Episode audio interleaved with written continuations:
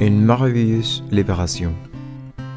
Dès que j'ai cessé d'argumenter, j'ai pu commencer à voir et à ressentir. Aussitôt, en dessous et petit à petit, la deuxième étape a commencé à s'infiltrer dans ma vie. Je n'ai pu préciser dans quelles circonstances ni quel jour je me suis mis à croire en une puissance supérieure à moi-même. Mais aujourd'hui, il est certain que cette fois, je l'ai.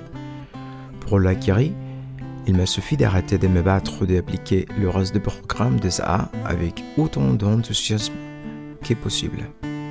Les deux étapes et les deux traditions passent 30.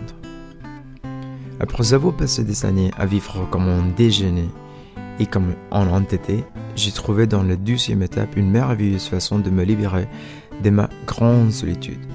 Il n'y a plus rien de si pénible de si insurmontablement dans mon chemin il se trouve toujours quelqu'un avec qui je peux partager les fardeaux de la vie.